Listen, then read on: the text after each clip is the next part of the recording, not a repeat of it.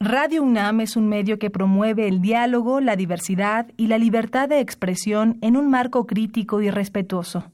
Los comentarios expresados a lo largo de su programación reflejan la opinión de quien los emite, mas no de la radiodifusora. Radio UNAM y la Facultad de Ingeniería presentan Ingeniería en Marcha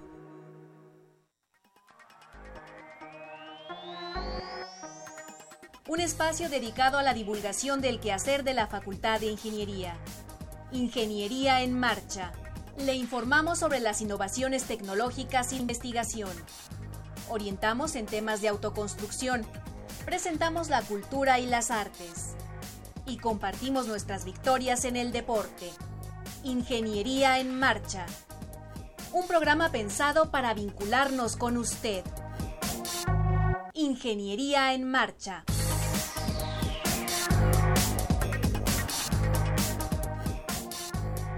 Amigos, muy buenas tardes. Con el gusto de siempre les saludamos en este martes 27 de febrero de 2018. Se nos está acabando este mes, se nos está yendo muy rápido el año.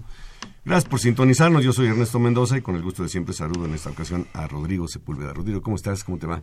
Muy bien, maestro. Estamos contentos este martes. Eh, bueno, les recuerdo a nuestro auditorio que entren en comunicación con nosotros. Eh, háganlo, lo pueden hacer vía Facebook, está Sandra Corona bien atenta para atenderlos. También lo pueden hacer, eh, pueden bajar de hecho en forma de podcast las emisiones anteriores del programa en www.enmarcha.unam.mx y también el número telefónico que está Mario Alberto Guerrero Mata, él es un estudiante del Departamento de Sistemas, Planeación y Transporte. El número telefónico es 5536-8989. Así es, nos va a dar mucho gusto que nos llame y nos eh, eh, colabore con nosotros, pues nos apoye a hacer el programa que finalmente es para usted y nos llame al 55 36 89 89. El día de hoy tenemos eh, pues una convocatoria, un concurso muy importante para desarrollar la capacidad creativa de los ingenieros, eso que los mexicanos creo que nos sobra la creatividad, nada más hay que encauzarla adecuadamente. También estarán aquí en el estudio dos alumnos del área de geofísica que nos platicarán sobre un día, que se denominó así, Día de la Geofísica, el próximo viernes ahí en la Facultad de Ingeniería. Y eh, finalmente eh, un alumno de Ingeniería Petrolera nos va a comentar y nos va a leer su libro ganador del segundo lugar en el concurso Cuentacuentos, el cuento se llamó Los libros de la buena memoria. Entonces, para deleitarnos con este cuento y esta pieza literaria que también en la Facultad de, Ingeniería se cultiva. Así es que no se vaya y acompáñenos. Estás en Ingeniería en Marcha. El programa radiofónico de la Facultad de Ingeniería. Si deseas escuchar el podcast del día de hoy y los de programas anteriores o descargar el manual de autoconstrucción, entra a nuestra página www.enmarcha.unam.mx. Amigos, estamos de regreso con ustedes y nos acompañan en el estudio Aldo Velázquez Vázquez. Aldo, ¿cómo estás? Muy bien, muchas gracias Rodrigo por invitarnos el día de hoy. Y también está Kelly Pamela Hernández Sandoval. Sí, gracias, mucho gusto. ¿Cómo están? Bienvenidos. Muy bien, muy emocionados por el Día de la Geofísica. Qué bueno, pues precisamente nos vienen a platicar de eso, ustedes pertenecen a la Sociedad de Alumnos de la SACFI. Es la Sociedad de Alumnos de Geofísica de la Facultad de Ingeniería. Y están organizando un evento que parece que ya tiene algunas eh, emisiones en años anteriores. Sí, bueno, sería el segundo año que se lleva a cabo. Vez. El Día de la Geofísica que va a ser este viernes 2 de marzo en la Facultad de Ingeniería. Sí, así es. Oye, Rodrigo, que nos diga qué es la geofísica, para, nuestro auditorio, para nosotros también, este, ¿por qué es importante? ¿Qué es y por qué es importante la geofísica? Bueno, ah, personalmente me gusta decir que la geofísica tiene como dos grandes rubros. Siento que está la parte como más científica y más ingenieril. Entonces, la parte científica representa eh, el estudio de, de las entes físicas geológicas de la Tierra, como la sismología, la vulcanología, las ciencias atmosféricas y de otro lado está como la parte más ingenieril que se dedica a buscar recursos naturales. Exploración. Sobre la exploración, exacto. Eso es lo que, como nos gusta hablar de la geofísica como dos grandes rubros. O sea, de alguna manera el estudio de nuestro planeta desde el punto de vista de, las capas que lo conforman. Y hablaste de algo muy importante, la sismología, ¿no, Rodrigo? Que, sí, claro. que últimamente pues, nos trae un poquito preocupados atentos. estudiar cómo está eh, constituida las capas sobre las cuales se desplantan los continentes y demás. Entonces, bueno, más, ya tenemos idea de lo que es la geofísica. Ahora, el día de la geofísica. Platíquenos un poco, mencionábamos que, mencionábamos que es el 2 de marzo, pero bueno, aquí ya nos enseñaron el programa, vamos a platicar un poco de él, ¿nos pueden platicar? Claro, pues consta de cuatro mesas redondas.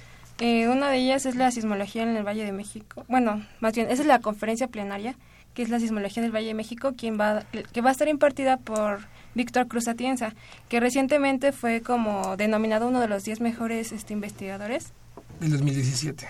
del año pasado. Sí, eh, eh, también tenemos, bueno, cuatro mesas redondas. Bueno, permíteme, permíteme decirte cómo se, cómo llegamos. ¿Cómo está organizado? Ok, entonces tenemos cuatro mesas redondas. Eh, la primera de ellas es los alcances de la sismología y la ingeniería sísmica en la sociedad.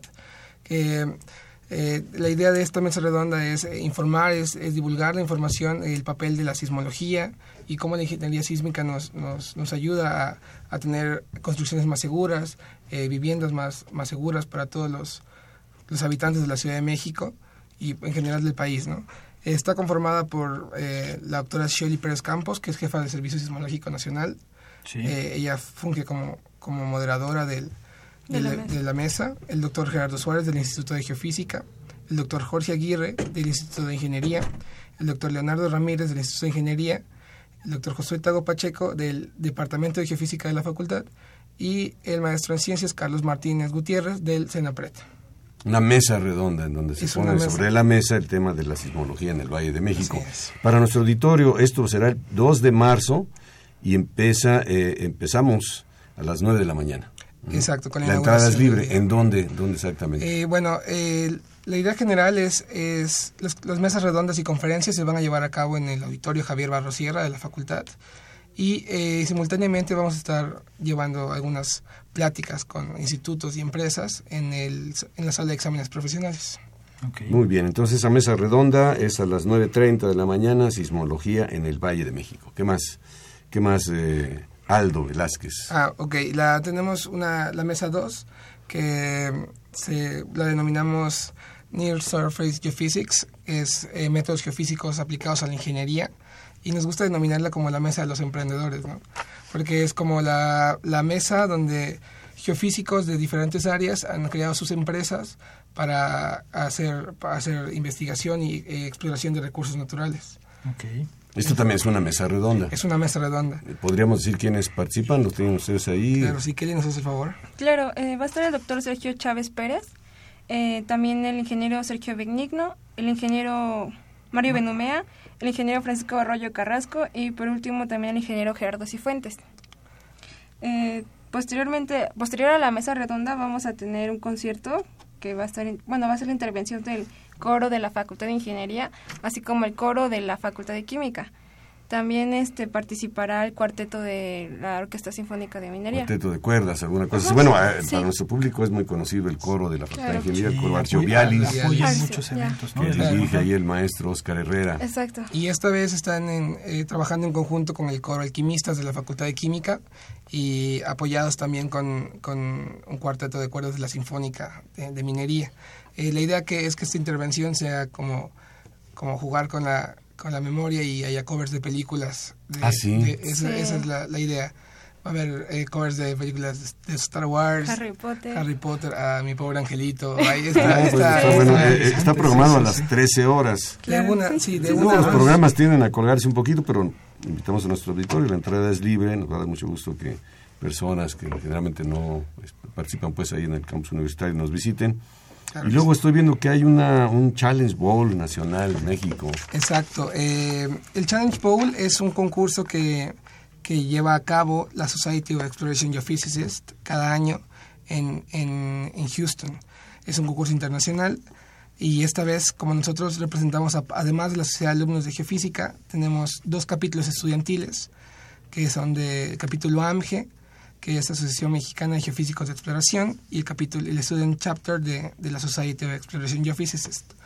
Este, eh, eh, hemos este, tenido la, la, comunicación con, con el doctor Gustavo Carstens, que es el presidente de la Sociedad Geofísica Argentina y quien se encarga de, de, llevar a cabo este concurso todos los años y vamos a... Él es quien va a ser el, el, el, conductor del concurso, el que tiene un tejes de las 2 a las 4 de la tarde y esperamos a ocho universidades de todo el país. ¿Y la facultad tiene un equipo que la representa o tiene varios? ¿Cómo funciona? Este, bueno, la idea, la idea eh, principal era que cada universidad tuviera un equipo representativo. La UNAM, por supuesto, que lo tiene. Van a, concursar en nombre de la universidad este, Andrés Peredo Márquez y Diego de Razo Altamirano. Son los concursantes que van a representar a la universidad. Y bueno, aparte del de, equipo de la UNAM, que esperamos le vaya muy bien. Que gane. Claro, como, es costumbre, ¿eh? como es costumbre, nos ha ido muy bien. El año pasado tuvimos el equipo representativo que en segundo lugar latinoamericano. El concurso se celebró en Río de Janeiro.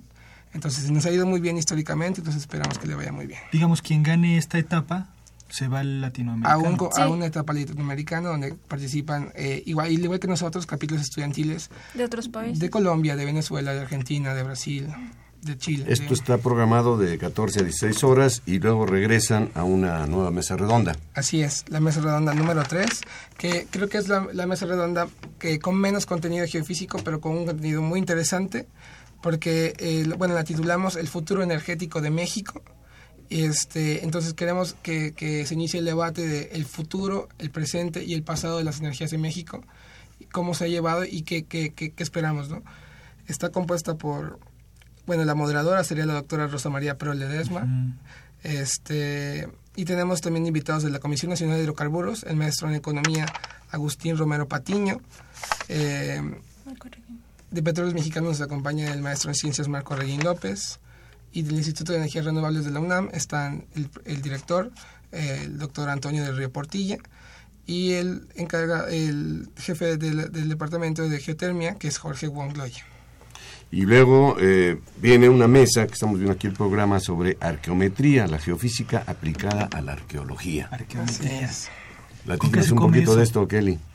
Pues precisamente el nombre lo describe, es geofísica aplicada a la, arqueometría. Se aplican diversos métodos geofísicos, ya sea eléctrico, principalmente eléctrico, este, para ver la estructura interna de, por ejemplo, hace cuatro años más o menos hizo un estudio en Chichen Itza.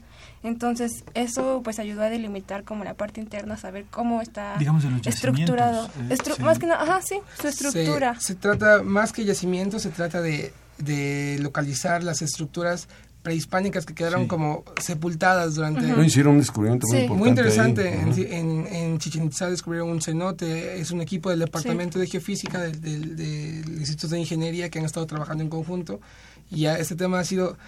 este Es, es, es dual porque están investigadores de, del, del INA. Está la doctora Denise Argot Espino y el doctor Pedro López García y además del Departamento de Geofísica, el, doctor Andrés Tejero Andrade, que fue el, la, mente detrás de este descubrimiento de Chichen Itza, y el doctor Gerardo Cifuentes Nava, del Instituto de Geofísica. Es una jornada muy interesante, empiezan a las 9, terminan por ahí de las 7. Claro, de la noche, o sea, una jornada muy productiva además, con temas muy interesantes. Eh, ¿Ustedes en qué semestre están? Eh, yo en décimo. Décimo, ya, estás en la recta final. ¿Y Kelly? Yo en octavo. En octavo también, ya no es muy pegadita. ¿Y qué opinan ustedes de su carrera? Esto es para los jóvenes que nos están escuchando. Y, o, familiares de los jóvenes que de repente dicen, pues por ahí tengo mi hijo, mi sobrino, que no sabe qué carrera estudiar. Y la geofísica pues ofrece un panorama muy interesante. ¿Qué, qué opinan ustedes de su carrera? ¿Qué resultados o qué se han cumplido sus expectativas al día de hoy? ¿Cómo la ven? Yo creo que es una carrera muy rica en matemáticas, siempre estás como haciendo algo que, que, tiene que ver con matemáticas y física, como el nombre de la carrera lo describe.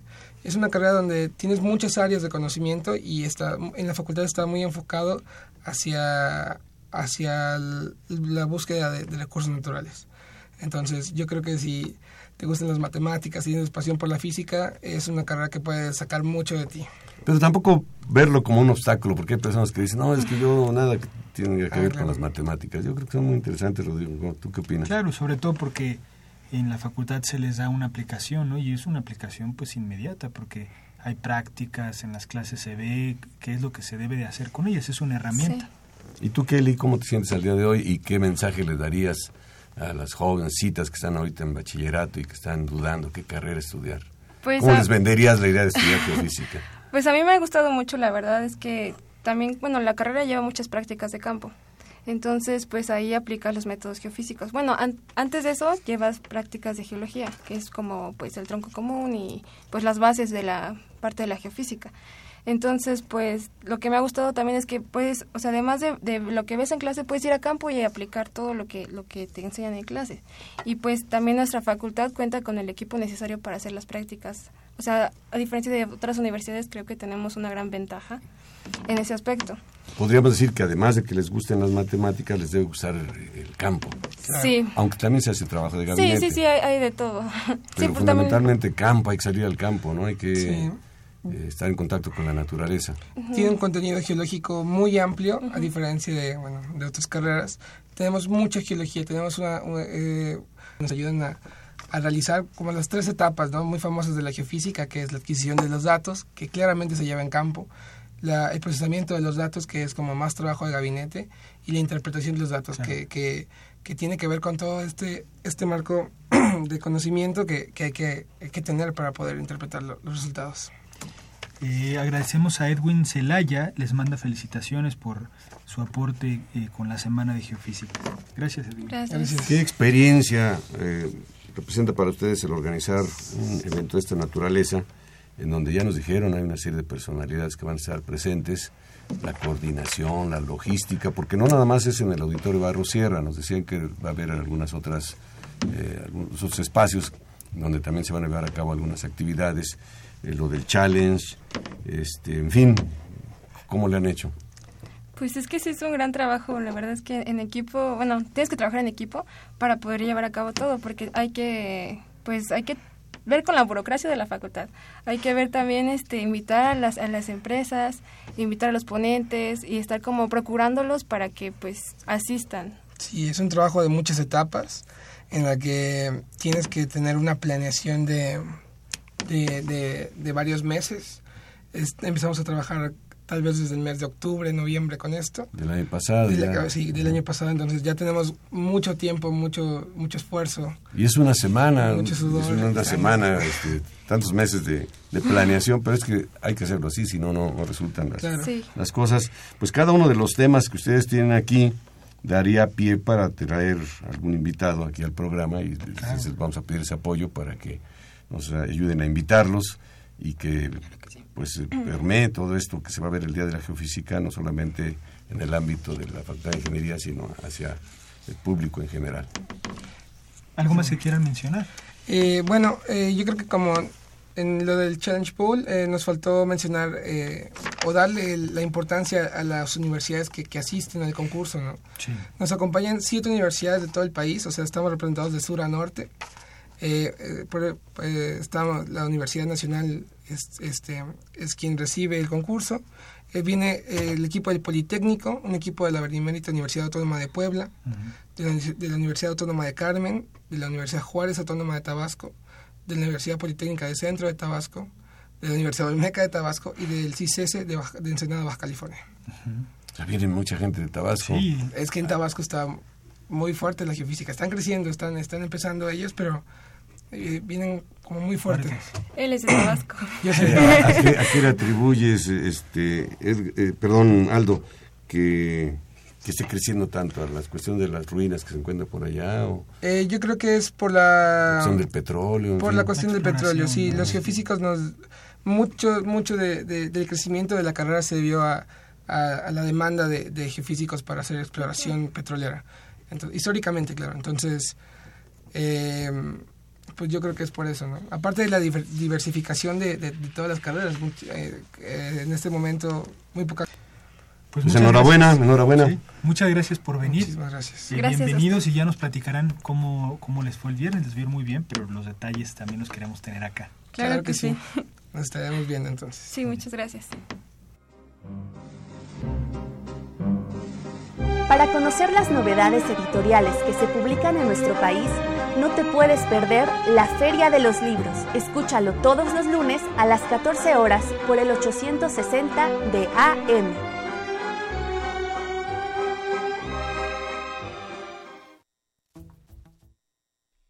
Tenemos un enlace telefónico en este momento con Edgar Naum Rodríguez. Edgar, ¿me escuchas?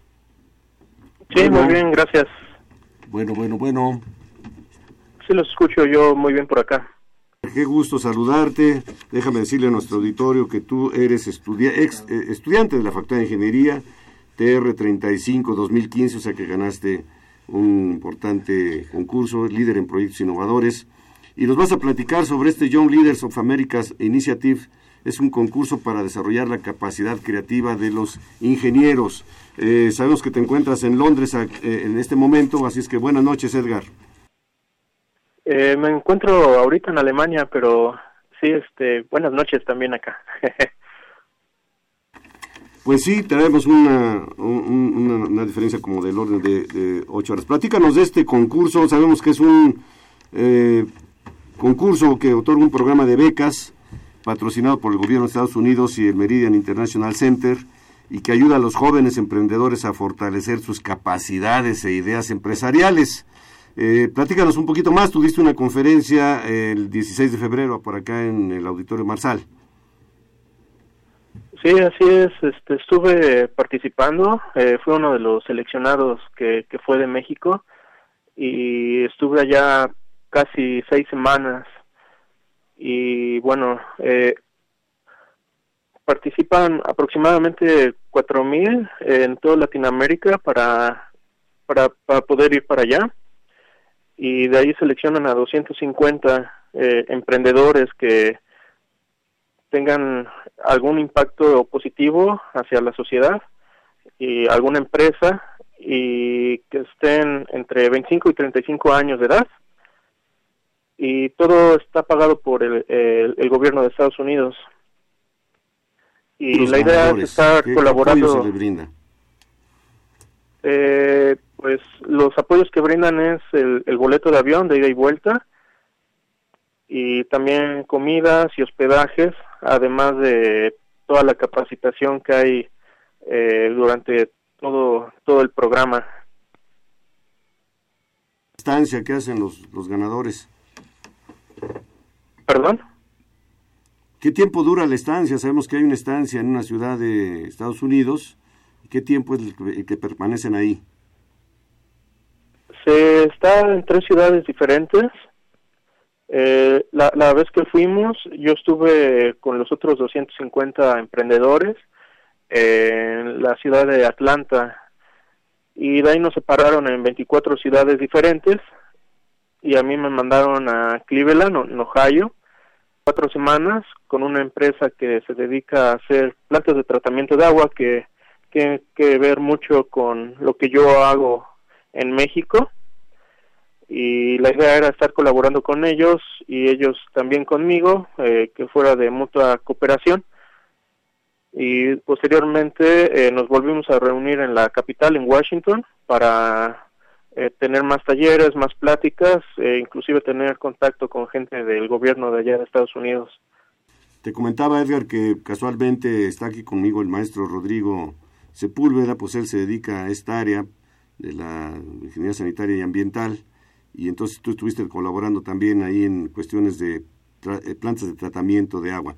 Oye, oye Edgar, este, ¿qué, tendrán, ¿qué tienen que hacer nuestros alumnos un día como hoy para participar en este en este concurso, en este programa de becas? La beca cierra el 4 de marzo, este, este domingo. Eh, tienen que entrar este, a la página del programa, que es ylai.state.gov. Y ahí eh, tiene una sección para aplicar. Así es. State, S-T-A-T-E, punto gov con B labiodental. Bueno, lo vamos a, poner en nuestras redes para que los eh, interesados puedan tener muy clara esta, esta dirección y puedan entonces inscribirse. Más o menos el proceso, ¿cuál es? Y nos lo narran. Eh, pues hay dos filtros. El primero es llenar esta aplicación donde pues preguntan cuánto tiempo tiene la empresa, a qué se dedican, eh, qué impacto tienen, eh, si tienen ya clientes y cuál es la misión, la visión y qué esperan del programa, qué les gustaría encontrar allá y cómo les gustaría también aportar con lo que han aprendido, lo que saben, eh, hacia otros emprendedores. Y posteriormente el segundo filtro es una entrevista grabada y se, se baja una aplicación y ahí se van contestando unas preguntas, se van grabando en, una, en la aplicación y finalmente se manda esto para allá y ya de ahí eh, toman cuáles son los 250 que van para allá. Los criterios para evaluar a los aspirantes, eso es importante para que los que se inscriben pues sepan lo que tienen que aportar. Tienen que eh, estar entre 25 y 35 años de edad, eh, tener una empresa que tenga al menos dos años algún aporte hacia, hacia la sociedad, eh, que, que, que tenga un impacto positivo y bueno, hablar inglés, tener el pasaporte vigente y también eh, poder ser elegidos para una visa de intercambio a Estados Unidos. Mencionas también, o mencionaste ahora que estuviste por acá, que aparte de la experiencia, el conocimiento, el compromiso con la comunidad, algo que a mí me pareció muy importante es tener una actitud positiva, tener iniciativa y ser perseverantes. ¿No es así? Sí, así es, pues eh, eventualmente pues a todos a todos nos dicen que no en, alguna ocasión eh, que, que, eso no debería de ser impedimento para seguir este aplicando a este tipo de convocatorias pero eh, siempre pues sí hay que seguir adelante tener esa actitud positiva y, y, y tratar siempre de estar involucrados con, con la sociedad bueno algo que quisieras agregar Edgar eh, pues si tienen alguna duda, alguien que quisiera aplicar, eh, me pueden preguntar con todo gusto. Y, y este, pues estoy ahí para servirles. Tus coordenadas, aunque te teníamos ubicado en Londres, según nos habían dicho, pero bueno, pues andas en, en Alemania, pero eh, eh, lo, importante es que tenemos aquí tu correo y tu teléfono. Si nos autorizas, pues a los interesados les podríamos proporcionar tus datos y que se contacten directamente contigo. ¿Te parece bien? Sí, sí, con todo gusto. Con todo gusto puedo platicar con, con quien lo necesite. Muy bien, pues muchas gracias Edgar Naum Rodríguez González por este enlace telefónico aquí en Ingeniería en Marcha y esperemos que haya muchas personas interesadas por parte de la Facultad de Ingeniería de la UNAM. Enhorabuena y saludos, buenas noches. Muchas gracias buenas noches y gracias por, por el enlace. Hasta luego. Les compartimos que en el portal web de la Facultad de Ingeniería se han publicado los documentos, acuerdo por el que se establecen políticas institucionales para la prevención, atención, sanción y erradicación de casos de violencia de género en la Universidad Nacional Autónoma de México y Protocolo para la atención de casos de violencia de género en la UNAM. Están a su disposición a través del botón de acceso Igualdad de Género ubicado en la página de inicio del portal web de la FI www.ingeniería.unam.mx. Estás en Ingeniería en Marcha. El programa radiofónico de la Facultad de Ingeniería si deseas escuchar el podcast del día de hoy y los de programas anteriores o descargar el manual de autoconstrucción, entra a nuestra página www.enmarcha.unam.mx.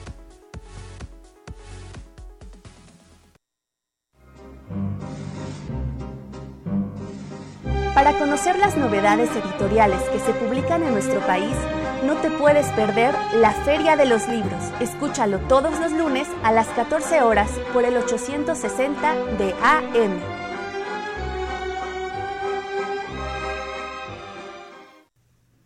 Les recordamos que entren en comunicación con nosotros al 55 36 89 89. Ahí está Mario Alberto Guerrero Mota para atenderles. También Sandra Corona está en Facebook, está en vivo aquí eh, tomando sus recados, atendiendo todo lo que se comenta aquí en el programa. Bueno, pues eh, les habíamos dicho la semana pasada que la Facultad de Ingeniería, tradicionalmente, ya se volvió tradicional, eh, convoca a un concurso que le denominan cuentacuentos y tiene dos categorías, una para profesores y otra para alumnos. El día de hoy nos acompaña Arturo Andrés Montealegre. Bienvenido Arturo. ¿Qué tal? Muy buenas tardes. Gracias, por, la invitación. Ganaste el segundo lugar con un libro, un cuento que se llama Los libros de la buena memoria. Correcto. ¿En qué semestre andas pues? Ya terminé. Ah, ya terminaste. Ya, ya terminé, ya estoy haciendo ahorita mi tesis y pronto a titularme. Bueno, ahorita estuvieron unos colegas tuyos este, que hablan de geofísica. Digo, son áreas afines, ¿no? De ciencias sí, somos dentro de la División de Ciencias de la Tierra. De, hecho, en la industria tenemos mucho contacto con ellos. Muy bien. Oye, este, ¿es la primera vez que participas? ¿Ya habías participado en ese concurso Cuentacuentos? No, ya había participado anteriormente. ¿Y qué, cuál había sido el resultado? La primera vez solamente fue finalista y el año pasado también gané el segundo lugar y de hecho también estuve aquí con ustedes. Ah, mira, pues este, entonces a lo mejor ese día yo no vine al programa, no me recuerdo de ti, pero bueno, eso quiere decir que ya traes una cierta experiencia como, ya, trae vuelo. Como escritor. ¿Cuándo empezaste a escribir? Ahora que menciona vuelo, curiosamente el cuento del año pasado se llamó El vuelo del color. ¿Desde cuándo escribes? Ah, pues... Eh, quiero decir, en, este, en esta línea. De manera más este, cotidiana, más este, con más este énfasis desde que vi el cartel del concurso.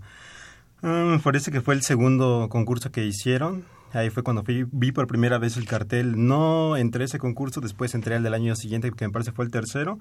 Y ya de ahí pues me pareció una buena idea por parte de la división, en caso de la, me parece que es la COPADI, hacer concursos de este tipo da pauta que también como ingeniero nos dediquemos a otras áreas, sino únicamente nos encerremos en lo que es este la ingeniería o la ciencia dura. Pero fíjate que estaba yo platicando, Rodrigo, con un líder, pues un ingeniero líder, y me decía, hay que desarrollar esa habilidad de nuestros egresados, la habilidad de, de, saber escribir, de saber expresarse, no solamente de manera oral, sino también escrita. Y, y, qué mejor que promoviendo este tipo de concursos. Antes de que nos leas tu, tu trabajo. Eh, ¿Sobre qué trata en términos generales? En términos generales es sobre la el conocimiento mismo de las personas, pero a través de la ciudad. De hecho, eh, mencionando qué influencias puede tener ese cuento, podría hablar de las crónicas de Carlos Monsiváis o en el caso de las crónicas de Salvador Novo, especialmente lo que son los libros Los Paseos y Grandeza, Nueva Grandeza Mexicana, que a su vez pues está basado en Grandeza Mexicana de Bernardo de Balbuena, que a grandes rasgos pues nos enfoca hacia los que son los cambios de la Ciudad de México que he tenido a través del tiempo. Ahora, el título Los libros de la buena memoria refiere a páginas, está dividido en capítulos y cada uno es una página, está referido hacia el pasado desde el futuro. Es una persona mayor, nunca se sabe su nombre, pero de ahí nos cuenta algunas vivencias o algunas impresiones que él tuvo sobre su juventud a través de los paseos de la Ciudad de México, diversas este, visiones de algunas perspectivas de cuando uno es joven, ¿no? Pues como que dan ganas de escucharlo. Sí, vamos a escucharlo y seguimos platicando ahorita. Adelante, adelante Arturo Andrés Montealegre con este cuento que se llama Los libros de la buena memoria. Antes me gustaría comenzar con un epígrafe que no pude poner por cuestiones de espacio en la categoría de cuentos, pero ahora me parece que eso que es apto.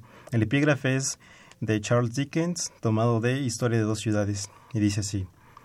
Era el mejor de los tiempos, era el peor de los tiempos, la edad de la sabiduría y también de la locura, la época de las creencias y de la incredulidad, la era de la luz y de las tinieblas, la primavera de la esperanza y el invierno de la desesperación los libros de la buena memoria. 1.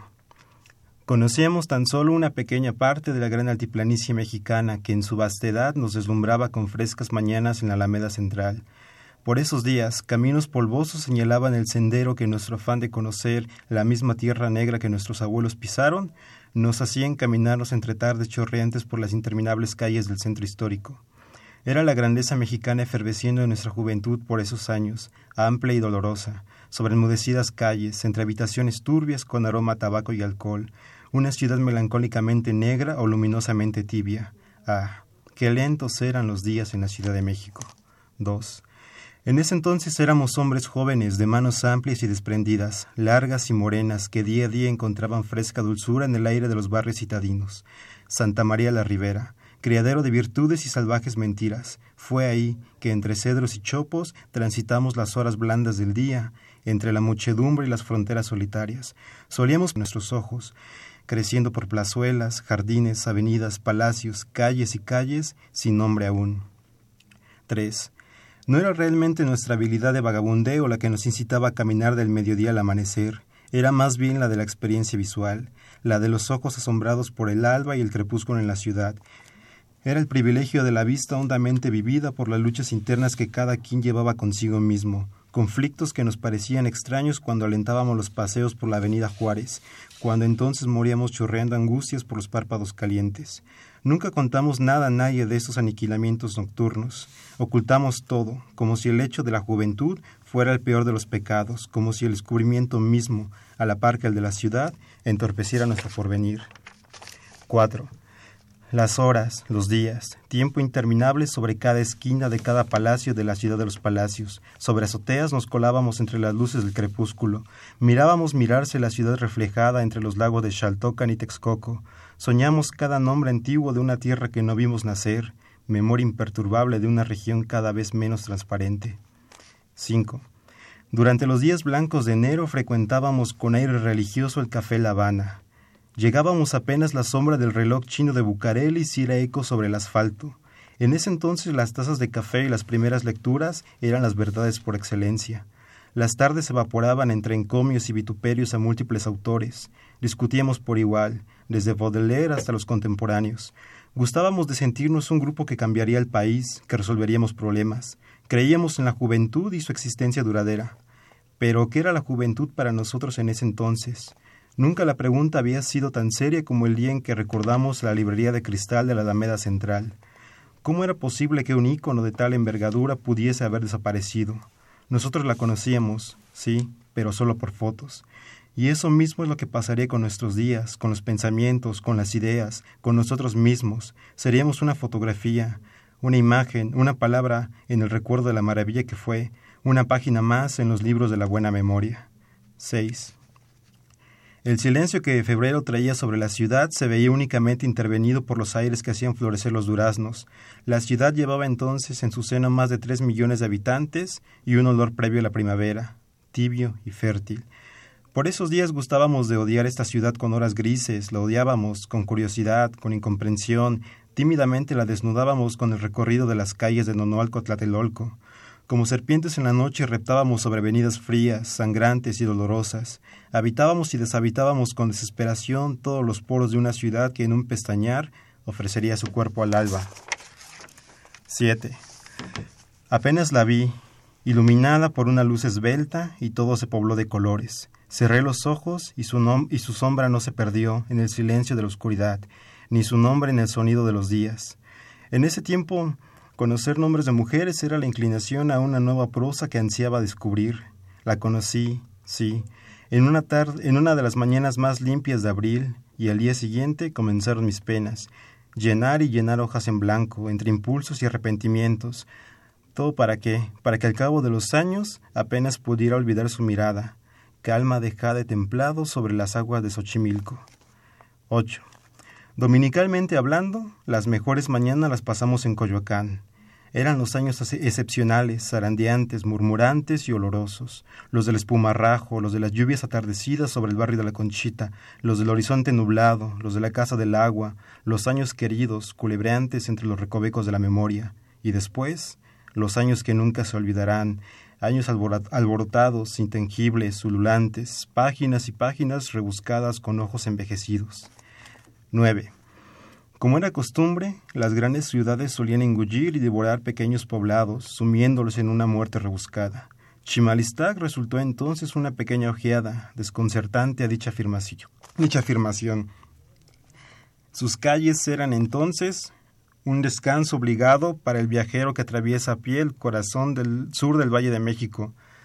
Las calles de la Buenaventura, de la lenta claridad pasmada, el aroma de todas las flores de México. 10. La ciudad dentro de la ciudad, perfecta hija del creador, perfecta hija creadora del genio mexicano, hermosa en sus sombras y en sus luces, en sus murales pródigos de cenizas, y en sus islas, páramo y nido. Agosto llegó entonces con una rara calma, cada cosa estaba en su tiempo y en su lugar. La ciudad que parecía ensancharse por todo el altiplano mexicano se achicaba en una ciudad más pequeña al sur. Esta era la invención de nobles ideas de cada barrio que habíamos recorrido. Habíamos andado los cinco, a ciegas, con pasos ruidosos, rumorosos. Habíamos buscado la palabra y el silencio. Recorrimos plazas, avenidas, calles. Caminamos, caminamos entre campaneos y entre suspiros de muchachas. Y esperamos, esperamos a que el sol se pusiera sobre nosotros y sobre la universidad. 11. Y con los pies en los ojos, azancadas por la nueva ciudad, entre el águila y el cóndor, nos separamos, ambulantes, entre las facultades, entre los árboles y entre las piedras, entre las bibliotecas y entre los espejos de agua, entre ingeniería y economía, entre derecho y arquitectura, entre Copilco y Santo Domingo, entre el presente y el futuro, el futuro, entre la memoria y el olvido. Nos separamos, sí, como las páginas de un libro, recordando para siempre aquellos días en que juntos recorrimos una ciudad, odiándola, amándola, pero siempre viviéndola antes de entrar a la universidad. Muy bien, muchas gracias por compartir con nosotros este cuento. Que, bueno, cuento porque está escrito en el concurso Cuentacuentos, pero es una realidad, es una ciudad que todos la hemos vivido y como tú bien dijiste, en algunas ocasiones la hemos odiado, pero siempre la amamos, porque aquí seguimos, ¿no? Sí, claro. Oye, eh, eh, ¿qué te inspiró a escribir esto, eh, Arturo? Mm, sobre todo los recorridos este, sobre la ciudad. De hecho, yo cuando iba a la facultad, pues sí me hacía bastante tiempo. ¿Dónde vives actualmente? Yo en Nezahualcóyotl.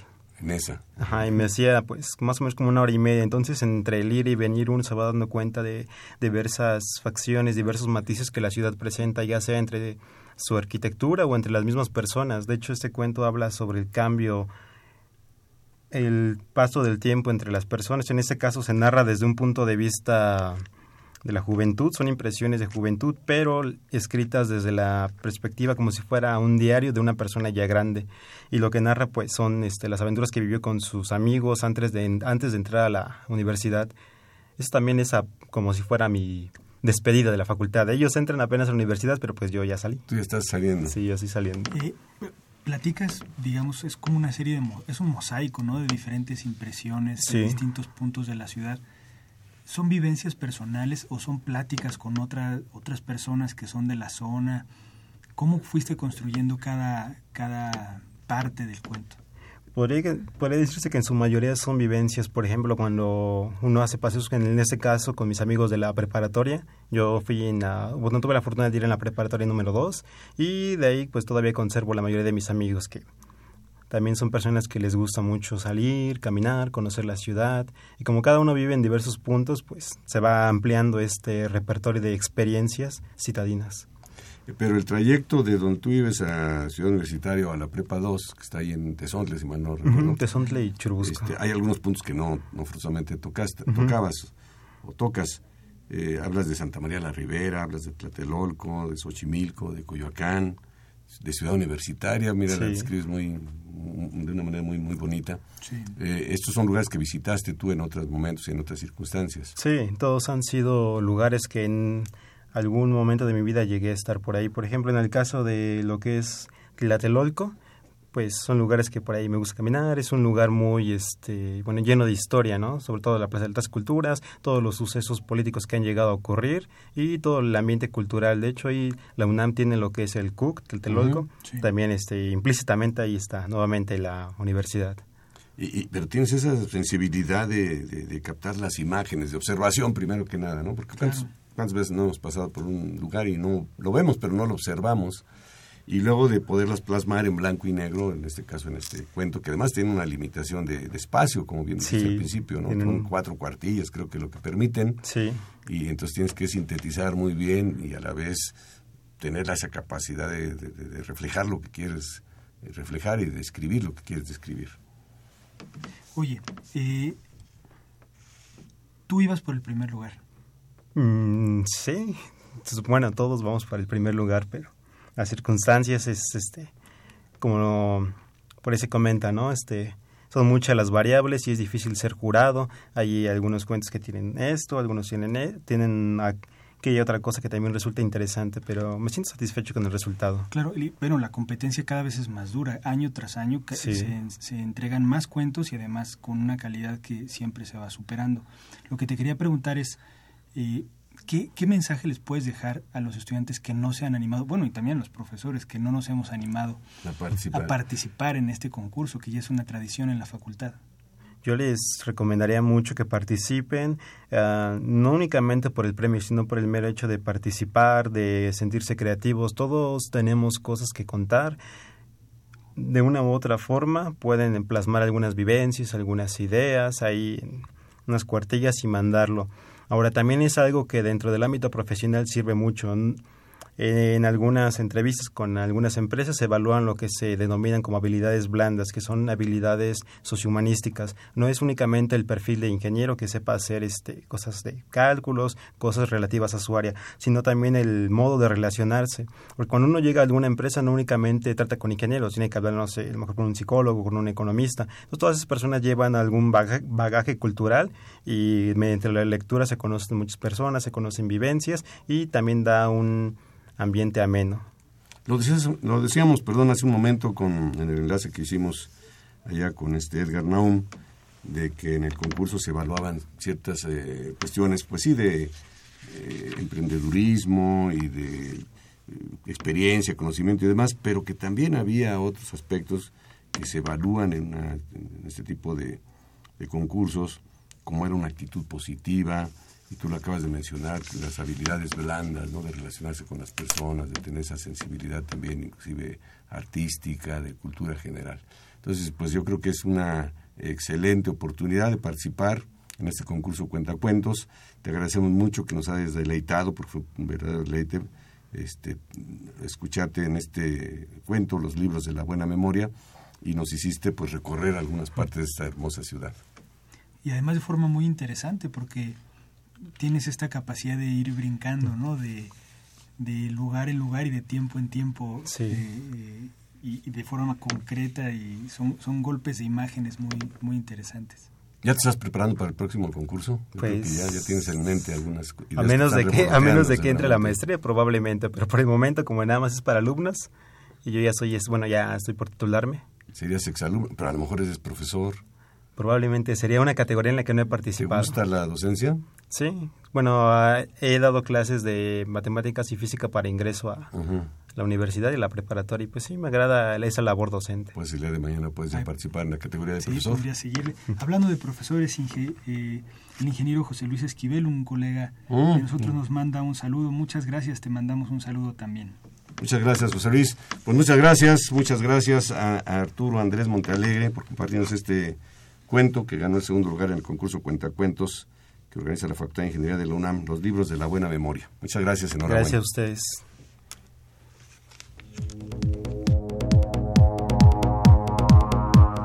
Agenda semanal.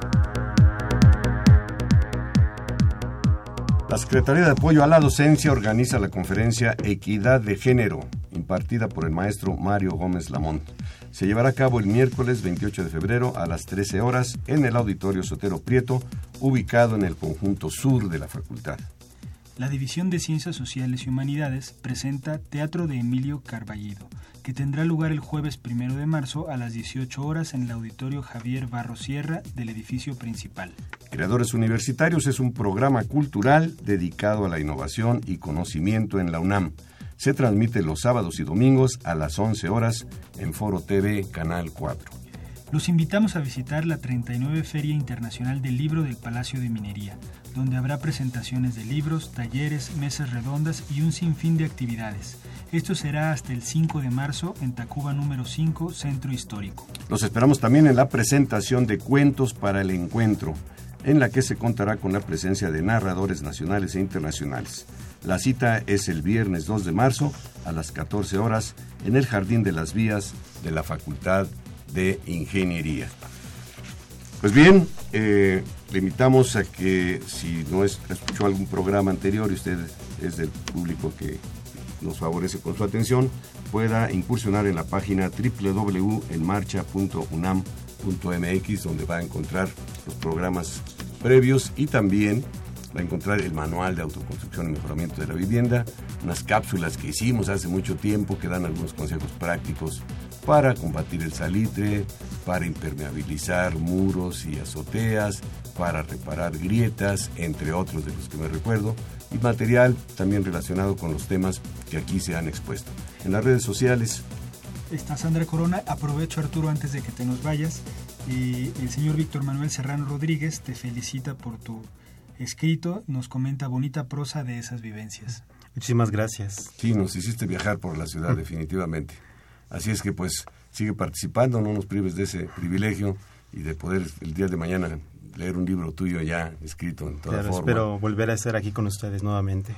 Muy bien. Les comentaba yo de la, de la página, de la página www.enmarcha.unam.mx, donde pues van a encontrar una información muy, muy importante relacionada con el, la autoconstrucción y mejoramiento de la vivienda, con publicaciones de la Facultad de Ingeniería. Tenemos por ahí el pendiente de subir algunas fotos para las losas que platicó por aquí el maestro eh, Héctor Guzmán, de construir con viguete y bovedilla, que es un procedimiento muy, muy, interesante y que pues luego no se le da mucha difusión o la gente como que no lo conoce y no quiere entrarle a eso, pero son tecnologías nuevas, tecnologías ya industrializadas.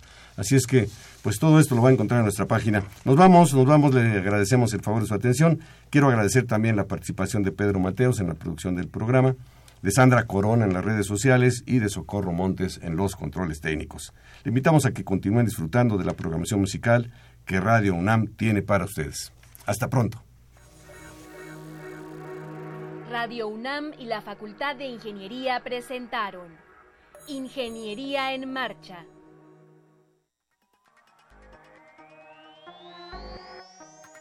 Un espacio dedicado a la divulgación del quehacer de la Facultad de Ingeniería. Ingeniería en Marcha. Le informamos sobre las innovaciones tecnológicas y de investigación orientamos en temas de autoconstrucción, presentamos la cultura y las artes y compartimos nuestras victorias en el deporte. Ingeniería en Marcha. Un programa pensado para vincularnos con usted. Ingeniería en Marcha.